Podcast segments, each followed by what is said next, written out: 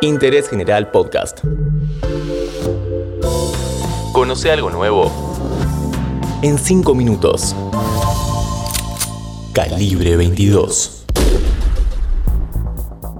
Bienvenidos a este podcast de interés general sobre crímenes y misterios sin resolver. En 1990, un grupo de hombres cometieron uno de los femicidios más atroces de la historia argentina. ¿Por qué la justicia tardó tanto en avanzar en la causa? ¿Quiénes fueron los responsables de este terrible acto? Hoy contamos la historia del asesinato de María Soledad Morales.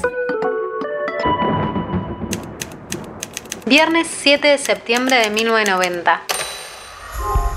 María Soledad Morales, una joven catamarqueña de tan solo 17 años, fue con sus amigos y su novio al boliche Le Feu Rouge, en donde se organizaba una fiesta con el fin de recaudar fondos para el viaje de egresados de su curso, en el colegio del Carmen y San José.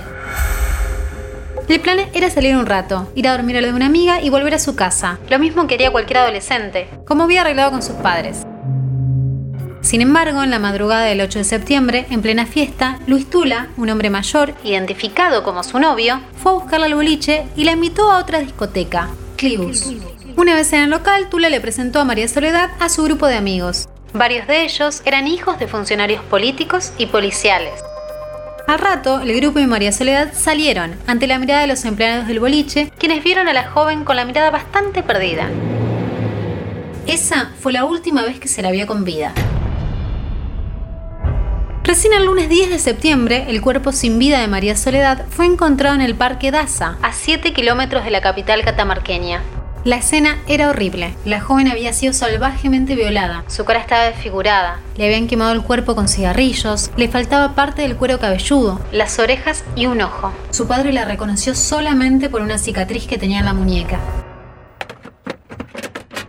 Más tarde se supo que había muerto de un paro cardíaco por una dosis letal de cocaína que le habían obligado a consumir sus secuestradores, violadores y asesinos. Desde el hallazgo del cuerpo, las investigaciones fueron demoradas. El jefe de la policía de la provincia, Miguel Ángel Ferreira, al hallar el cadáver, ordenó que lo lavaran, borrando huellas y señales de modo irrecuperable. Pueblo chico, infierno grande. En las ciudades chicas todo se sabe. Los vecinos rumoreaban que los responsables eran parientes de funcionarios, los hijos del poder. Los medios de comunicación difundieron que eran sospechosos del crimen los jóvenes Guillermo Luque, hijo del diputado nacional Ángel Luque, Pablo y Diego Jalil, sobrinos del intendente José Jalil, y Miguel Ángel Ferreira, hijo del jefe de policía provincial. El poder lleva a creer que quien lo ostenta es libre de decir lo que quiera, y así lo pensó el diputado nacional Ángel Luque, quien declaró que si su hijo hubiera sido el asesino, el cadáver no habría aparecido. Por suerte, fue inmediatamente expulsado del Congreso. El gobierno nacional intervino primero, el Poder Judicial de la provincia, luego el Poder Legislativo y finalmente el Poder Ejecutivo, destituyendo a Ramón Sadí. Lo hemos expulsado de nuestro partido porque hemos considerado de que este señor no puede integrar el Partido Justicialista de la provincia de Catamarca cuando está diciendo de que él puede o no puede hacer desaparecer cadáveres, cuando él habla de su estructura, de su poderío personal o político. Junto con la intervención federal a la provincia, el gobierno nacional envió con el fin de aclarar los hechos al represor y ex subcomisario de la policía de la provincia de Buenos Aires, Luis Patti. Como era de esperar, tampoco tuvo mucha voluntad en resolver el caso.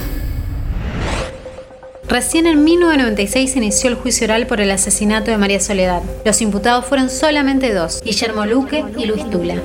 La televisación del juicio mostró gestos de parcialidad de los magistrados, por esto se anuló el primer juicio.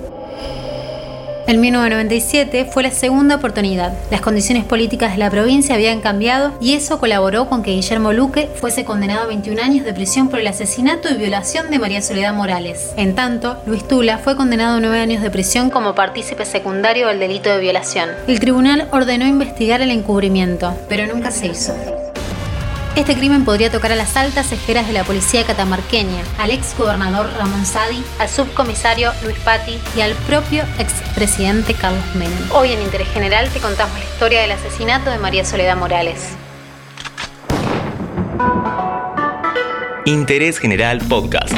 Encontrarnos en Spotify, en Instagram y en interésgeneral.com.ar.